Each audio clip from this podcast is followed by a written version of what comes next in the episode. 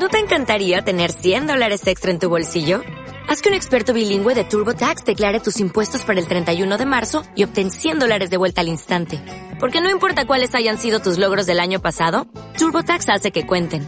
Obtén 100 dólares de vuelta y tus impuestos con 100% de precisión. Solo con Intuit TurboTax.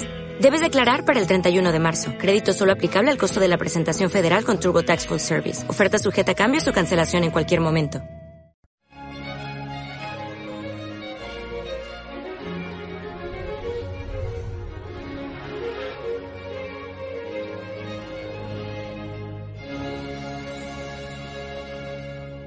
Una joven madre que además está embarazada de ocho meses acaba de ser condenada a muerte en Sudán.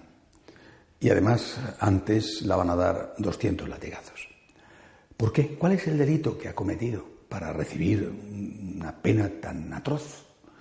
Pues el delito que esta mujer ha cometido ha sido haber sido engendrada por un padre musulmán que la abandonó.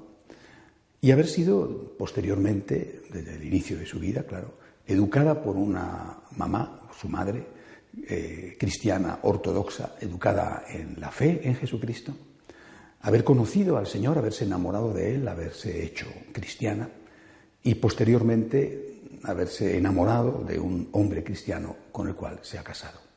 Ese es el delito. En Sudán, un tribunal legal, por lo tanto, acaba de condenarla a muerte.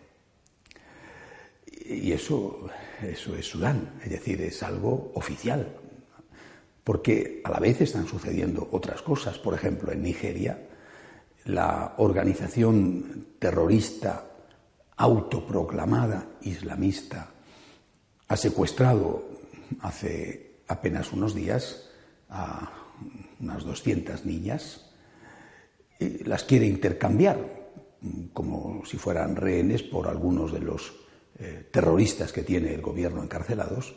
Pero mientras tanto, según ha contado una de las niñas que logró escapar escondiéndose en el bosque, mientras tanto las va violando los miembros de ese grupo terrorista islamista. Las va violando hasta 15 veces al día, según ha contado la niña. Es verdad que esta crueldad horrenda de Nigeria ha sido condenada incluso por autoridades islámicas muy importantes. Pero bueno, Boko Haram es una organización terrorista, pero Sudán es un país y se ha aplicado la ley y van a matar a una mujer, una mujer que simplemente fue abandonada por su padre y educada por su madre en la religión cristiana. ¿Qué está pasando con el Islam? Es verdad, se nos dice que no podemos confundir los islamistas moderados de los islamistas fundamentalistas o radicales. Es verdad, se dice eso. Pero creo que tenemos el, derecho de preguntarnos quiénes son los auténticos seguidores del Islam. Tenemos el derecho de hacernos esta pregunta, porque naturalmente cada uno dice que ellos son los verdaderos. Y pudiera ser que estuviéramos ante un caso como el que se presenta en la Iglesia Católica con unos católicos fieles a la Iglesia que van a misa, que aceptan las enseñanzas, y otros que están bautizados y que eh, están inmersos en el relativismo y aceptan todo lo que eh, la moderna ideología relativista les propone, el aborto, eh, cualquier otra cosa. ¿Quiénes son los verdaderos católicos? Hay que decir los católicos practicantes que aceptan las enseñanzas de la Iglesia te cabe la duda de quiénes son los verdaderos eh, seguidores del Islam. Si los que se consideran moderados y jamás van a hacer ni justificar una cosa de este tipo o los otros.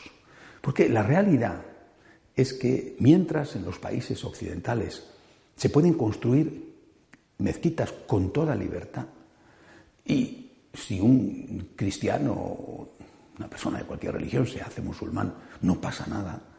Y además Así debe de ser. En cambio, en los países de mayoría musulmana eh, esto no sucede. Y cuando alguien se hace musulmán, eh, se hace eh, cristiano, sucede como con esta mujer del Islam que empieza la persecución.